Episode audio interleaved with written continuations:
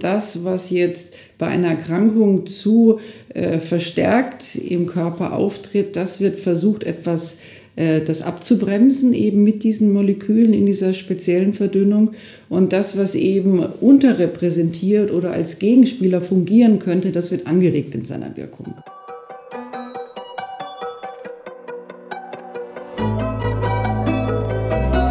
Forever Young, der Gesundheitspodcast vom Lanzerhof. Von und mit Nils Behrens. Wenn es richtig funktioniert, wehrt unser Immunsystem Eindringlinge ab, die uns schaden können und dafür sorgt, dass wir gesund bleiben. Die Mikroimmuntherapie ist eine Behandlung, bei der das Immunsystem unterstützt werden soll. Man nutzt also quasi Immunsubstanzen, sogenannte Bodenstoffe, in minimaler Konzentration, um das Immunsystem in eine Richtung zu lenken, dadurch aber keine Nebenwirkungen zu verursachen. Die Mikroimmuntherapie ist aber auch umstritten als Thema, ähnlich wie die Homöopathie. Dr. Claudia Milz ist seit sechs Jahren Teil des Lanzerhof-Teams am Tegernsee. Sie ist Fachärztin für Allgemeinmedizin, Naturheilverfahren und Ernährungsmedizin. Außerdem beschäftigt sie sich seit über 20 Jahren mit der Diagnostik von Hormonen, Mangelsymptomen, Disbalancen und den daraus resultierenden körperidentischen Hormonersatztherapien. Deswegen habe ich Sie heute eingeladen, um mit mir die Mikroimmuntherapie näher zu beleuchten. Herzlich willkommen, Dr. Claudia Milz. Ja, hallo. Nils, ich freue mich sehr, dass ich wieder bei dir bin. Ja, du, wir haben ja schon mal ein Gespräch über, über das Thema Hormone und Wechseljahre geführt und es ist eine unserer meistgehörten Folgen. Also von daher, die, die Erwartungshaltung ist hoch. Sehr schön. Also Immunsystem ist ja auch momentan wirklich aktueller denn je. Absolut, absolut. Vielleicht sprechen wir mal über die normale Immuntherapie. Ich glaube, darunter kann man sich zwar was vorstellen, aber ähm, vielleicht hilft es zur Abgrenzung mal zu sagen, was ist eine normale Immuntherapie und was ist eine Mikroimmuntherapie, damit wir so ein bisschen sagen, was ist das eine, was ist das andere. Ich würde jetzt sagen, die normale Immuntherapie ist, ich nehme mal Vitamin C, aber wahrscheinlich ist es nicht ganz so trivial.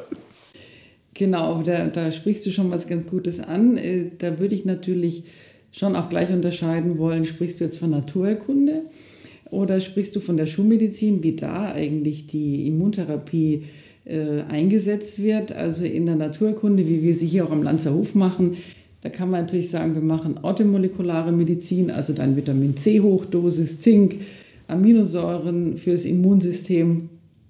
Aber natürlich auch Phytotherapie gibt sehr viele Pflanzen, Echinacea, Mistel, die unterschiedlich eingesetzt werden oder auch in der Mesotherapie, die ja auch pflanzliche und äh, homöopathische Medikamente einsetzt in der Spritzenbehandlung. Aber das ist alles, Entschuldigung, das, das ist alles, alles Natur. Immun. Das ist alles, äh, äh, in der Immuntherapie wird das alles eingesetzt. Und da haben wir einige Wunderwaffen auch eben in der ähm, Naturkunde, die aber keine Mikroimmuntherapie sind. Okay, das heißt also, dieser Klassiker Echinacea äh, zu sich zu nehmen, das ist Immuntherapie. Das ist Immuntherapie äh, auf phytotherapeutischer Basis, also Pflanzenpräparat, genau. Und das ist aber natürlich noch keine Mikroimmuntherapie. Und dann hat man natürlich auf der anderen Seite äh, die Schulmedizin, also wo es, wo dann schon ähm, härtere Waffen eingesetzt werden, also was den meisten natürlich bekannt ist, jetzt Chemotherapie, äh, Krebsbehandlung, Zytostatika, Rheuma ähm, oder Immunglobuline hört sich jetzt schon mal Antikörper nicht so hart an bei chronischen Leberentzündung oder was weiß ich. Also da gibt es auch sehr viele Ansätze und die immer sehr verwirrenden Biologika, also die Biologika. Bio hört sich ja jetzt auch schon mal nicht äh, ganz so krank an.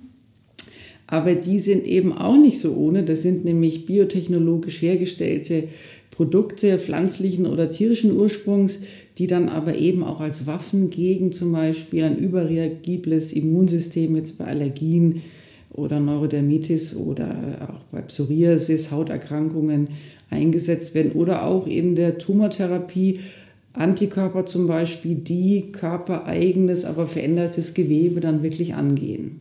Mit natürlich auch teilweise sehr guter Wirkung, aber eben auch mit schwersten Nebenwirkungen.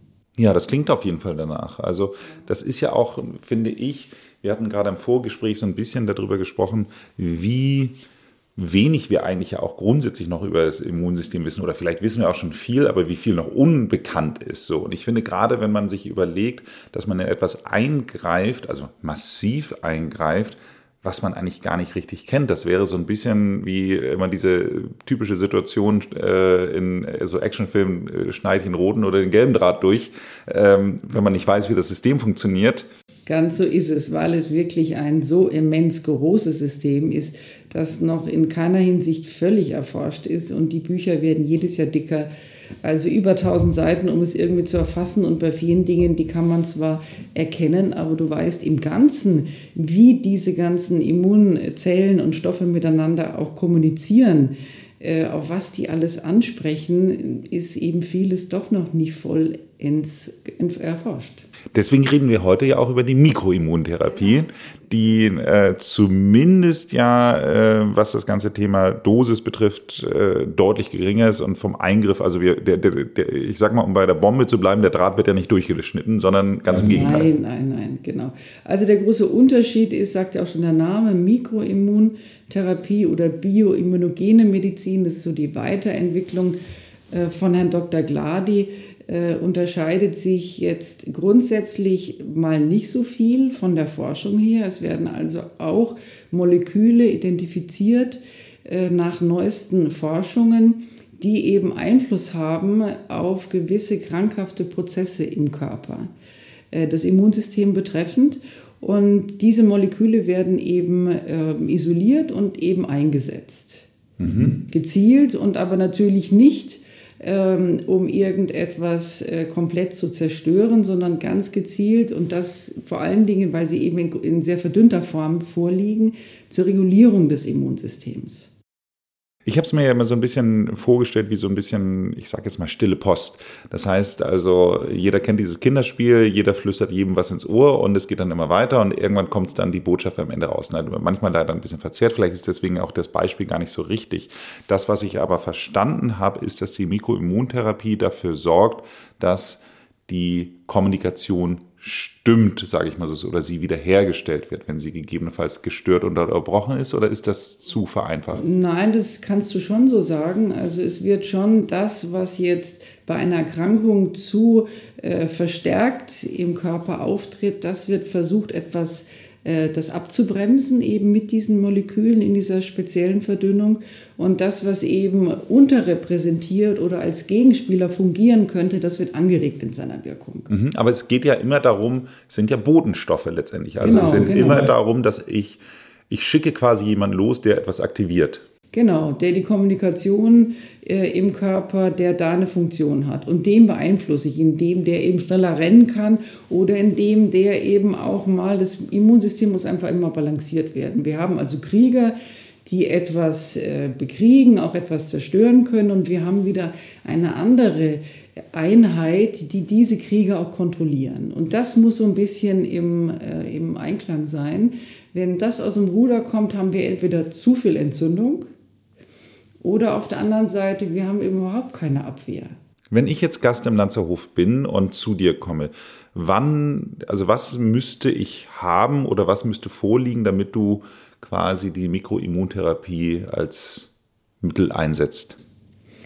Also die häufigsten Einsatzgebiete hast du ja schon gesagt mit mit äh, Erregern, also natürlich bei akuten Infekten, aber auch vor allen Dingen bei chronischen Entzündungen, bei denen Viren, aber auch Bakterien, Pilze, Parasiten mit im Spiel sind und vor allen Dingen deren Reaktivierungen. Wir haben ja ganz viel Keime in unserem Körper, die teilweise für uns gar nicht schlimm sind, wenn wir sie unter Kontrolle haben, wenn die schlafend in einer schlafenden Form vorliegen. Wenn die aber noch irgendwo ihr Unwesen treiben, also zum Beispiel Borrelien irgendwo noch an Entzündungen, äh, an, an Gelenkenentzündungen machen oder an Nervenentzündungen, da kommen dann in so einer späten Form Antibiotika gar nicht mehr hin. Und da brauche ich dann zum Beispiel Mikroimmuntherapeutiker, die in verdünnter ähm, Form dann eben unsere eigenen Killerzellen äh, da hinschicken und sagen, da sind noch versteckt, getarnt ähm, Erreger im Körper, findet die auf, nehmt die gescheiten Waffen mit und äh, seid da wieder aktiv. Wir sind hier sehr militant heute unterwegs.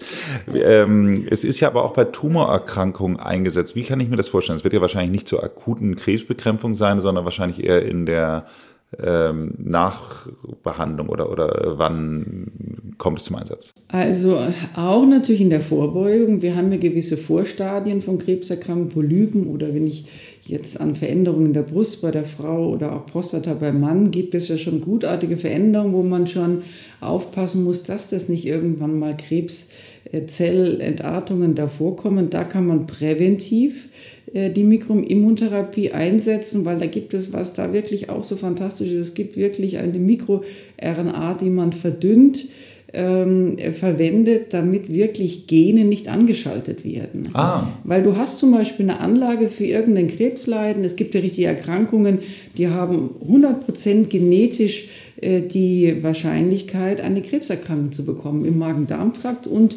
im äh, unteren Bauchraum. Und bei solchen Patienten setzen wir auch schon Mikroimmuntherapeutika ein, dass diese Gene gar nicht angeschaltet werden. Also ich habe äh, eine Prädisposition grundsätzlich für äh, Prostata- und Lungenkrebs, lustigerweise. Äh, glücklicherweise habe ich noch nie in meinem Leben geraucht, also von daher toi toi toi. Ähm, aber äh, bleiben wir dann mal beim Prostata-Thema. Das heißt also, äh, wenn ich schon eine Prädis Prädisposition habe, ja. würdest du sagen... Das ist das ganz Tolle. Man sieht ja zum Beispiel, die Prostata wächst, äh, der Tumormarker steigt leicht an. Also man sieht, da ist eine gewisse Unruhe, eine Entzündungsneigung in der Prostata. Aber erst wenn das ist, nicht nur, weil mir der Gentest das sagt, sondern man also, müsste es schon beobachten. Genau, das ist, wenn jetzt ein Mensch 25, 30 ist, dem kann man natürlich nicht das vermitteln, dass er erst bis an sein Lebensende ein Medikament nimmt oder vielleicht zwei. Ähm, da ist die Motivation nicht da. Aber wie gesagt, wenn schon gewisse Veränderungen da sind, dann und man weiß um eine genetische Häufung, da gibt es eben sehr gut einsetzbare Medikamente schon in der Prävention. Und dann haben wir natürlich, also das wäre zum Beispiel jetzt eine Gegenindikation, wenn wir Patienten haben, die ein behandlungsbedürftiges Karzinom haben und die sind eben noch nicht behandelt, da ist noch keine Operation gemacht worden, keine Bestrahlung, dann würde ich natürlich dann nicht mit Mikroimmuntherapeutika äh, ausschließlich behandeln. Das ist eine Kontraindikation.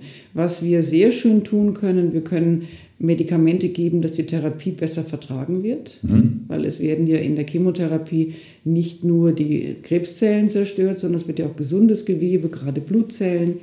Da kann man äh, Therapeutika geben, dass, die, dass das Immunsystem besser geschützt ist. Ähm, und auch, dass man dann eine Begleittherapie macht, damit sich möglichst die Zellen, die so leicht in der Veränderung der Dysplasie sind, dass die sich wieder zurückbilden, also Gene wieder ausschalten. Und die Krebszelle hat so fünf, sechs Waffen im Körper, die wir kennen.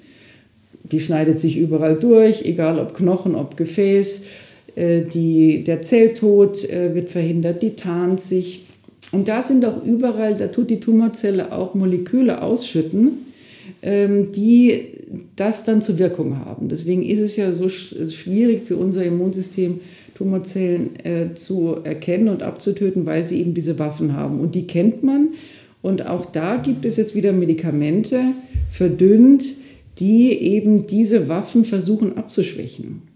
Ne, dass die Krebszelle keine Gefäßneubildung ähm, initiieren kann, dass das abgebremst wird ähm, das Krebswachstum und so weiter. Also da gibt es gewisse Mittel, Kombipräparate, äh, die man da einsetzt, meistens in der Nachbehandlung. Es gibt also für die Therapie, dass die besser äh, toleriert wird zur Begleitung und dann als Nachsorge für die ersten zwei Jahre gibt es spezielle äh, Mikroimmuntherapeutika, die man einsetzt mit einem speziellen Organmittel. Also da gibt es zum Beispiel dann ein Prostatamittel oder ein äh, Brustgewebemittel, dass eben diese Krebs, dass die, die Brustkrebszellen, dass die äh, Brustzellen gesund gehalten werden und praktisch ein weiteres Entarten da möglichst verhindert wird. Das, und das setzen wir parallel eben zu der konventionellen äh, Therapie, Antihormontherapie äh, zum Beispiel dann mit ein. Ich hatte das Thema Allergien auch hier mit auf meiner Liste. Das heißt also, dass man auch bei Allergien was machen kann. Also, ähm, wie kann ich mir das vorstellen? Also ich meine jetzt in der, also wir reden immer noch über Allergien, also eine Zöliakie oder sowas wird es wahrscheinlich nicht irgendwie äh, was machen. Aber wenn ich jetzt zum Beispiel Klassiker Heuschnupfen habe, äh, wäre das etwas, wo ich dann mit Mikroimmuntherapie was machen kann? Also was ein ganz wichtiger, weil du jetzt Zöliakie sagst, also Autoimmunerkrankung ist ein ganz wichtiges Feld für die Mikroimmuntherapie, weil es da auch schulmedizinisch so wenig Ansätze gibt. Ähm, insofern würden wir das immer auch bei Hashimoto oder bei anderen Autoimmunerkrankungen, Diabetes, immer mit einsetzen oder eben Zöliakie. Ähm, und ähm, auch bei Allergien gibt es genauso, um eben eine gewisse Zytokinkonstellation im Körper abzubremsen, IgE, spezielle IgG-Antikörper als spezifische Behandlung gegen Allergien. Mhm. Aber äh, ist das so? Also wenn ich jetzt, äh, wir, wir sind jetzt gerade im Herbst, wenn wir hier aufnehmen, aber nichtsdestotrotz, wenn ich jetzt mir vorstelle, dass ich im äh, Frühjahr Heuschnupfen hätte, ja. wäre das etwas, wo man Fall, mitarbeiten kann. Auf jeden Fall. Und es gibt natürlich also ganz schwere zugängliche Allergien, jetzt wie die Birkenpollenallergie. Da muss man sicherlich sagen, klar, man nimmt dann in der Akutzeit viermal am Tag dieses, diese Medikamente und äh, muss aber teilweise noch andere Sachen, die ganz wichtig sind, wie die ganzen Kreuzallergie äh, reagierenden Lebensmittel meiden äh, Darm mitbehandeln. Das, in diesem Milieu können diese homöopathischen Medikamente sehr gut wirken dann. Okay, verstehe. Das klingt trotz allem, du redest immer von richtigen Medikamenten. Ähm, ist es denn so, dass es also wir, wir kommen so ein bisschen von Echinacea, sage ich mal jetzt mal ganz ursprünglich, was ich würde sagen, also ähm, Überdosierung oder sonst was irgendwie äh, eher schwierig sein wird. Ähm, jetzt Medikamente klingt immer schon so, als ob es Nebenwirkungen gibt. Aber angeblich gibt es die ja nicht. Ist das wirklich so? Also dadurch, dass das wirklich sehr hoch verdünnte, also in, im Nano-Bereich, äh, verdünnte Medikamente sind, gibt es fast keine Nebenwirkungen. Ich setze das so häufig ein, dass ich doch immer Wirkungen, Nebenwirkungen mal habe. Okay. Gerade wenn ich Medikamente dann kombiniere, auch aus der Mikroimmuntherapie, ähm, eine häufige Sache oder das Einzige, was ich ab und an mal sehe, und da würden jetzt klassische Homöopathen schon einen Therapieerfolg sehen, ähm, ist, dass doch mal Ausschläge auch vorkommen. Ne? Klassischer Homöopath wird jetzt wieder sagen, ah ja, von innen nach außen ist eine Heilung, also eine Erkrankung, die auf Organebene oder noch tiefer liegt, kommt langsam über die Haut hinaus. Ähm, ich mache es dann aber trotzdem immer, das ist dann ein zu angeregtes Immunsystem. Ich mache dann doch immer ein paar Tage Pause, schaue, dass dieses Exanthem äh, dann wieder ablasst und setze dann wieder ein. Manchmal alle zwei Tage, gucke mir eventuell auch nochmal das Immunsystem an und ähm, dann ist die Therapie aber wieder fortzusetzen. Ne? Das gibt, wie gesagt, mal anfangs diese Reaktionen und dann muss man eben noch vorsichtiger gehen, halbe Kapsel oder jeden zweiten Tag. Du sprichst das Thema Homöopathie an. Ist das denn, also ist die Mikroimmuntherapie ein Teil der Homöopathie oder ist sie vergleichbar oder sind es zwei völlig verschiedene Dinge? Also wenn wir jetzt die, die äh, Mikroimmuntherapeutik mal angucken, dann sind das eben Moleküle, die ähm, sehr verdünnt eingesetzt werden in einem Bereich von 10 hoch minus 4, da ist noch was drin, bis zu einer Nano, also äh, 10 hoch minus 10 äh, Potenzierung, also höchst verdünnt. Ähm, insofern entspricht es natürlich schon der Homöopathie, aber eher der Komplexmittelhomöopathie. Das ist also keine Hochpotenz und es sind auch keine Einzelmittel. Es ist praktisch zu werten wie eine Komplexhomöopathie, wo du mehrere Substanzen äh, zusammenmischt äh, und in unterschiedlicher äh, Verdünnung. Und sie sind homöopathische Arzneimittel, weil sie nach dem homöopathischen Wirkprinzip erstellt werden. Das heißt, wenn ich stark verdünne, will ich etwas eher abbremsen, einen Prozess. Also wenn ich zum Beispiel jetzt Genexpression abbremsen möchte, dann werden diese MicroRNAs in sehr hoher Potenzierung gegeben, damit ich die eben abbremse. Äh, wenn ich jetzt etwas anregen will, ein Interleukin, ähm, um irgendwo ähm, jetzt mehr äh, Virusabwehr zu aktivieren, dann sind die eher etwas niederpotenzierter, also weniger verdünnt. Insofern entspricht es genau dem homöopathischen äh, Heilprinzip. Also hochverdünnt, Hemmung, niederpotenziert, eher Anregung. Man muss natürlich auch sagen, jetzt der, äh, der klassische Homöopath, also die, die Homöopathie nach Hahnemann, äh, ist ja eine Konstitutionsbehandlung, da ist auch eine Miasmenlehre dabei, sprich was du noch an Erbkrankheiten, welche Anlagen, tuberkulinisch ähm, und so weiter, was du an Anlagen miterbst, soll da noch mit aufgenommen werden in der Anamnese und dann in der Behandlung. Das ist auch eine geistige Behandlung. Früher war das ja so, dass Homöopathie noch bei verschiedenen Mondphasen noch verschüttelt würde mit irgendwelchen, also das war schon Alchemie mehr. Das wird natürlich heute nicht mehr so gemacht. Ne? Das wird maschinell hergestellt. Und, äh, aber wie gesagt, klassische Homöopathie, da suchst du ein Einzelmittel, ne, was dem Patienten äh, praktisch ähnlich ist und das gibst du dem, egal ob der Fieber äh, eine Verstauchung hat oder Impfreaktionen hat. Ne? Also das ist natürlich der Unterschied. Es ist keine klassische Homöopathie, es ist eine Komplexmittelhomöopathie. Weil das Thema Impfen ja momentan immer noch sehr, zumindest in, in aller Munde ist äh, und Corona damit ja auch, zwei Fragen dazu. Du sagtest eben gerade, dass man die damit ja auch ein Stück weit eine Virenabwehrreaktion boosten kann. Wäre das eine Option für mich gewesen, wenn ich jetzt, sage ich mal, Anfang des Jahres zu dir gekommen bin, als ich noch keine äh, Corona-Impfung hatte, wo man sagt, du, ich möchte gern, dass mein Immunsystem noch besser äh, eine mögliche Corona-Infektion abwehrt. Wäre das etwas gewesen, was ich durch die Mikroimmuntherapie hätte machen können? Eine sehr gute und habe hab, ich selber mit mir gemacht, mit meiner Familie gemacht und auch bei Patienten, die die Impfung noch ein bisschen rausziehen wollten, haben wir das hier angewendet. Also es gibt ein spezielles Virusmittel, das Corovirec, und es gibt das allgemeine Virusmittel, Virusrec. Ähm, es gibt noch ein Anti-Infekt 1 und 2, um allgemein die Infektabwehr äh, anzuregen, oder zwei LED aus der von LaboLife. Ähm, das ist eine wirkliche Stärkung spezifisch in Richtung den, ähm, die, die, der Abwehr gegen das äh, Coronavirus, ja. Mhm. Und wenn ich äh, jetzt dann die Impfung, vielleicht nehmen wir jetzt mal einfach an, ich hätte sie noch nicht gehabt und du sagtest eben halt Impfnebenwirkung. Das heißt also, äh, ist das dann etwas anderes oder wäre das dasselbe, dieselbe Therapie, um die Impfnebenwirkung zu verhindern? Nein, ist mit Sicherheit keine vergleichbare Therapie.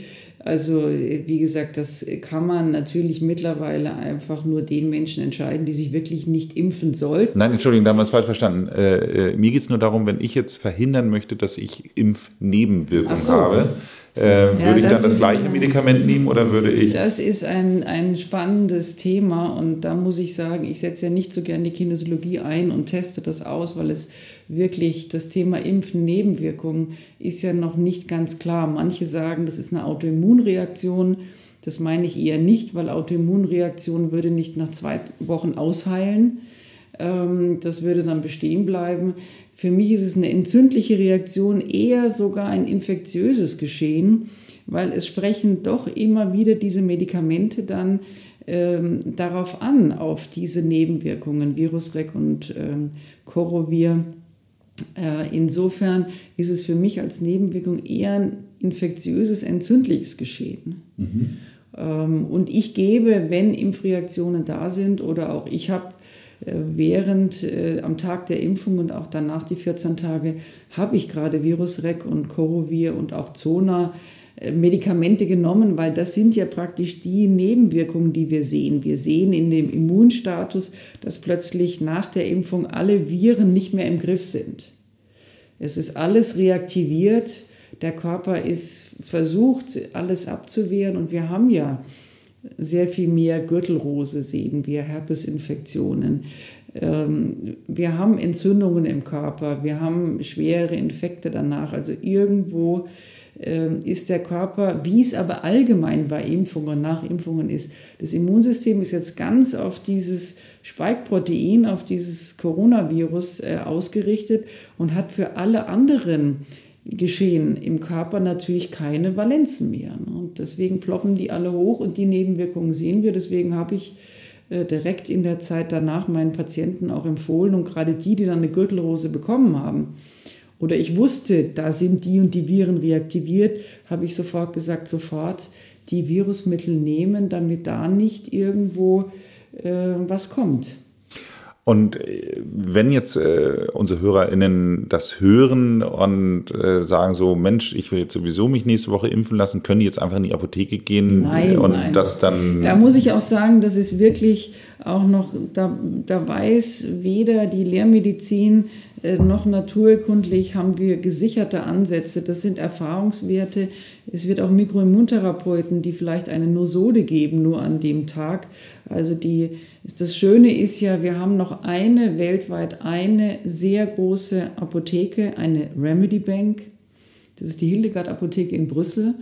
Da gibt es jeden Stoff, den du dir vorstellen kannst, von außerhalb und alles, was wir im Körper haben, jedes Interleukin und natürlich jeden Virus, jede Impfnosode oder jedes Impfserum haben die als Ausgangsstoff zur Herstellung homöopathischer äh, Potenzierungen, wie ich es als Ärztin verschreibe. Und ich kann zum Beispiel jetzt sagen, Coronavirus zum Beispiel in einer C30 potenziert als Nosode.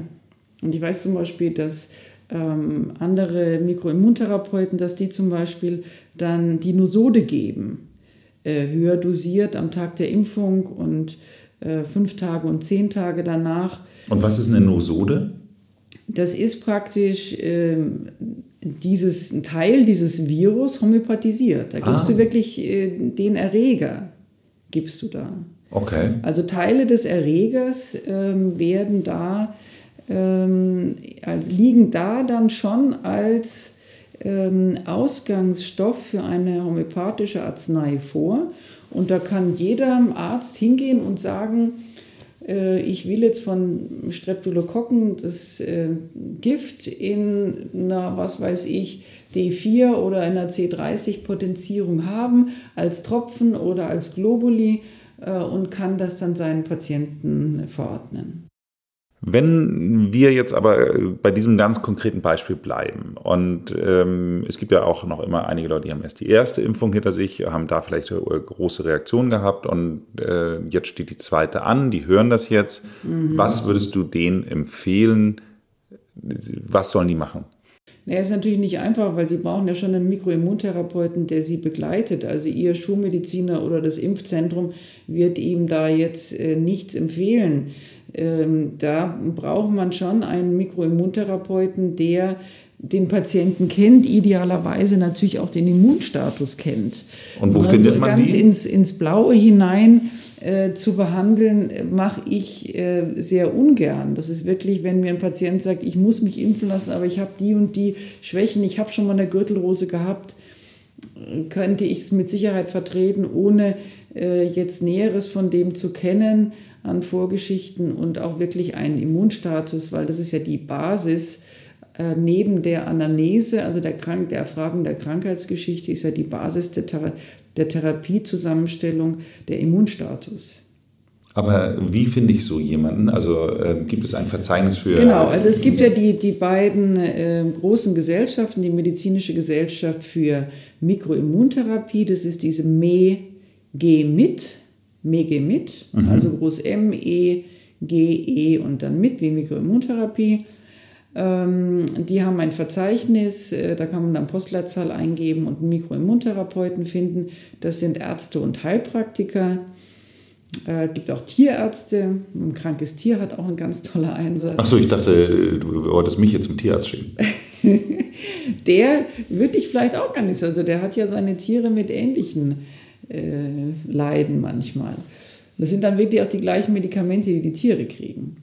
Oder eben, da arbeite ich sehr viel, ist eben mit der Bioimmunogenmedizin nach äh, Dr. Gladi. Der Dr. Gladi, bei dem habe ich 2000 angefangen, die Ausbildung zu machen und der hat dann 2007 ungefähr angefangen, diese Mikroimmuntherapeutika weiterzuentwickeln. Der hat dann wirklich, der nimmt neueste Forschungen, wenn der irgendein Botenstoff wieder hört, nimmt er sich den raus. Hildegard Apotheke hat den sofort da als Grundsubstanz, homöopathische Medikamente herzustellen und hat direkt schon wieder ein neues Mittel.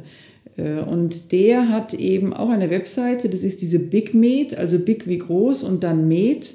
Äh, am besten gibt man aber noch Dr. Gladi ein, sonst kommen irgendwelche technischen Firmen, äh, keine Ahnung. Aber wie gesagt, Dr. Gladi mit Y äh, den äh, aufsuchen oder eben die Megemit. Und dann natürlich, also wenn man, wie gesagt, man braucht jetzt vor dieser Impfung grundsätzlich jetzt natürlich keine Angst haben. Es gibt sehr, sehr viele Menschen oder die meisten, die sie gut vertragen. Natürlich wissen wir noch nicht in Langzeitstudien, was das wirklich machen kann. Aber das, was wir wissen, ist jetzt nicht so besorgniserregend.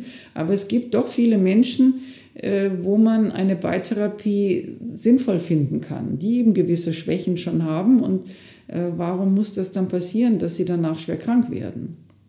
Absolut. Und die können sich dann untersuchen lassen. Die lassen dann einen Immunstatus machen. Das machen auch nicht alle Labore, ist zwar Schulmedizin, aber wie es dann interpretiert wird und wie die Grafiken so kommen, da gibt es eben spezielle Labore. Und dann macht daraus dann der Mikroimmuntherapeut Labor und Krankengeschichte dann einen, einen Therapieplan. Nur weil du auch ähm, das ganze Thema jetzt hier angesprochen hast mit Corona, äh, wollte ich trotzdem noch mal ganz gerne jetzt noch mal auf andere Therapieanwendungen kommen. Ähm, wir haben ja sehr viele Gäste, die zu uns kommen und die über zu viel Stress sich äußern. Ja. So und äh, da gibt es ja auch verschiedene Punkte, also auch gerade so schleichende Entzündungen und und, und äh, Themen, die dadurch ausgelöst werden. Wäre das auch etwas, wo die Mikroimmuntherapie helfen kann?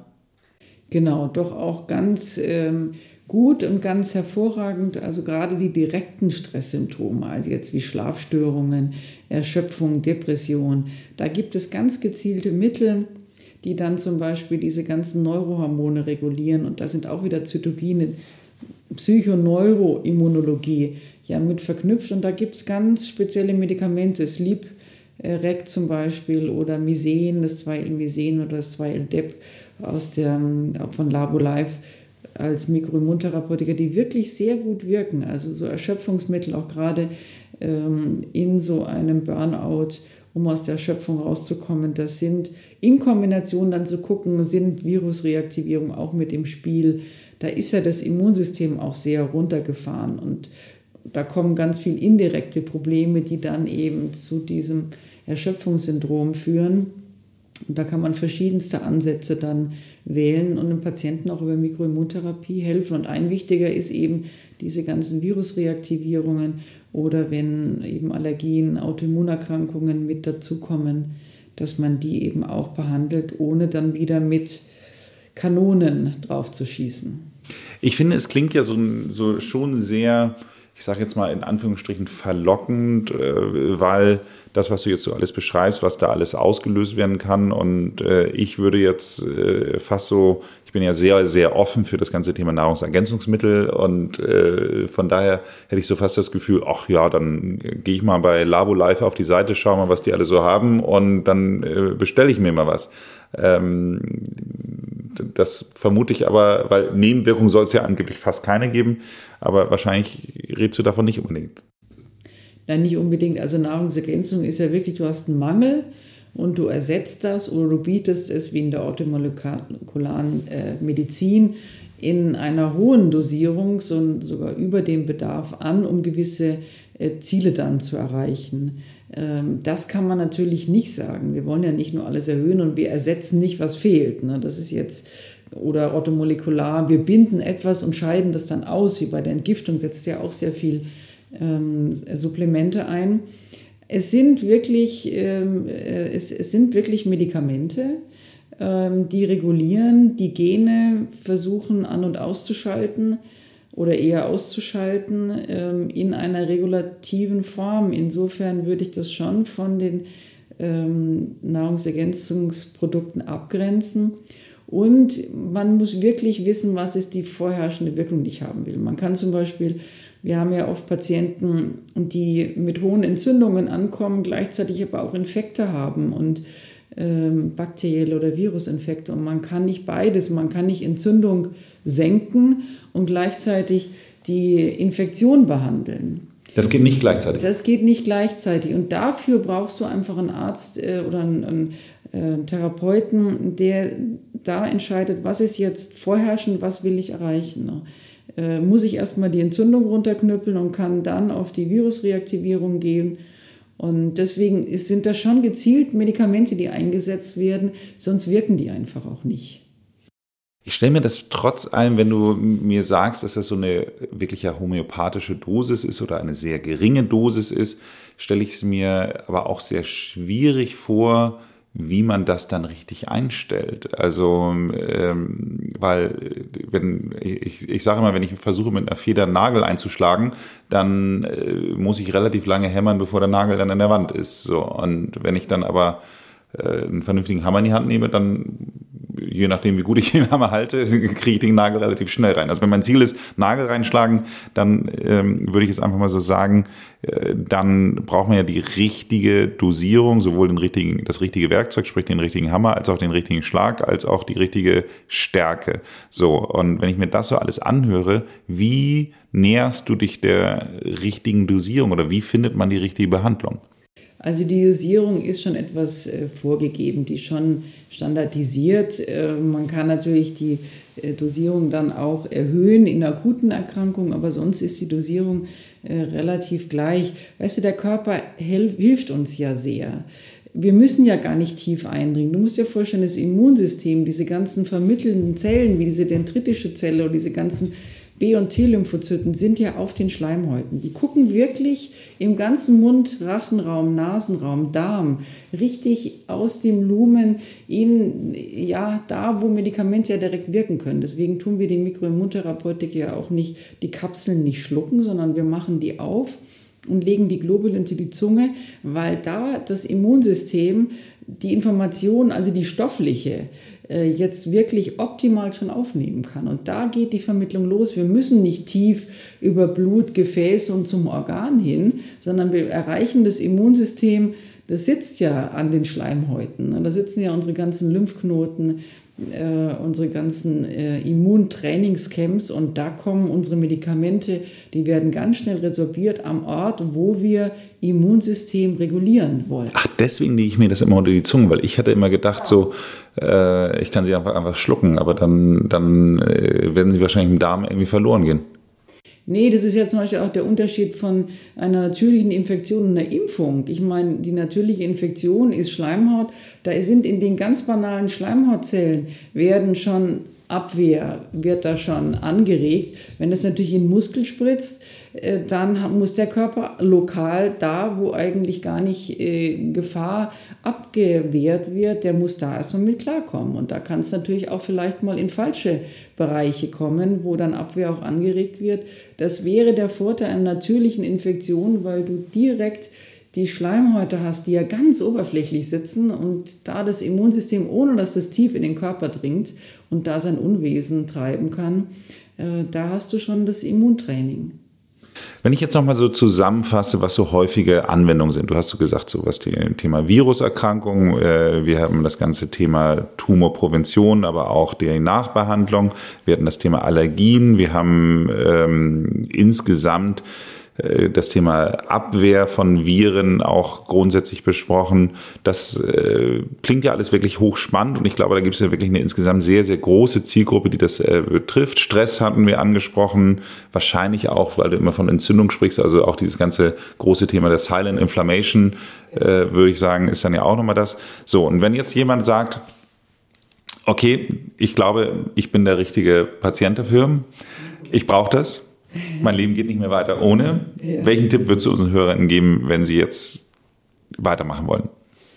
Also wieder auf diese beiden Webseiten gehen, einen entsprechenden äh, Therapeuten suchen, der dann die Krankheitsgeschichte erfragt ähm, und dann diesen Immunstatus eben abnimmt. Also eine Blutuntersuchung, ähm, die hat dann mehrere Teile. Einmal das die normalen Blutzellen, roten und weißen Blutzellen und dann tun die sich eine weiße Blut Gruppe, Zellgruppe raussuchen und da dann die ganzen Untergruppen äh, untersuchen. Da kann ich dann sehr schön sehen, was macht die Virusabwehr, was macht die extrazelluläre Abwehr, sprich Bakterien, Pilze, Parasiten. Gibt es Autoimmunität? Gibt es irgendwie äh, Störherde im Körper? Gibt es chronische Entzündungen? Wie ist allgemein die Abwehr gegen Tumorzellen? Äh, wie sind die Antikörper? Wie sind die Ernährungs Eiweiße gibt es große Entzündungen im Körper. Ähm, gibt es, ist das Immunsystem eher blockiert? Ist es völlig runtergefahren, also völlig insuffizient oder ist es übermäßig angeregt? Ähm, und daraus wird dann praktisch mit den Beschwerden eine Therapie gemacht. Okay, das klingt nach einem Plan. Und die ist dann immer individuell. Claudia, herzlichen Dank für das Gespräch.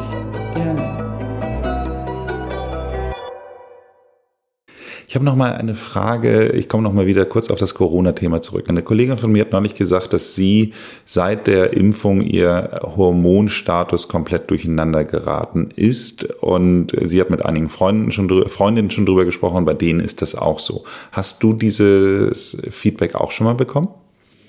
Also ich habe die eine oder andere Patientin, die das mir auch sagt. Ähm, da kriege ich irgendwie keinen großen Zusammenhang hin, muss ich sagen, weil äh, da finde ich kein Korrelat am Eierstock und da finde ich auch nichts Hormonelles. Ich denke, es sagen ja auch viele Patienten, dass sie seit der Corona-Infektion äh, oder Impfung plötzlich Schlafstörungen haben. Dieses ganze Thema ist so neu und hat, glaube ich, viele so erschüttert, in, ihrem, in ihrer körperlichen Unversehrtheit und sind plötzlich konfrontiert worden mit einer Erkrankung, die für alle neu ist. Pandemie, allein das Wort, ich glaube, da ist so viel an Ängsten und an Umstellungen, allein was sich sozial geändert hat. Viele Menschen haben ja wirklich Angst gehabt, auf die Straße zu gehen und Angst gehabt, Menschen nahe zu kommen. Ich denke, dass da gerade eher bei Frauen äh, das Thema psychosoziale Komponente eher wahrscheinlich eine Rolle spielt. Vielleicht kommt irgendwas raus, äh, irgendwann mal, aber ich kann es mir weder entzündlich noch hormonell, kann ich es mir eigentlich vorstellen. Aber wenn du Angst hast, äh, ob du krank wirst, ne, wenn du Angst hast vor einer Impfung, da haben viele Leute alleine aus dem Grund Zyklusverschiebungen und oder Probleme auch rund um den Zyklus, weil das ist ja ein Zeichen auch des Wohlfühlens einer Frau. Und wenn du Angst hast, auf die Straße zu gehen, wenn du isoliert bist, wenn du Angst hast, durch eine Impfung krank zu werden oder ganz im Gegenteil, viele hatten ja auch Angst, die Impfung nicht schnell genug zu bekommen und dann krank zu werden. Also ich denke, Angst, Isolation ist eher ein Thema. Haben Sie Lust bekommen, mehr von Dr. Claudia Mild zu hören? Dann hören Sie sich doch auch mal die Folge Nummer 48 an. Hier sprechen wir über das Tabuthema Wechseljahre. Abonnieren Sie diesen Podcast, damit Sie keine Folge verpassen. Ansonsten machen Sie es gut und bleiben Sie jung.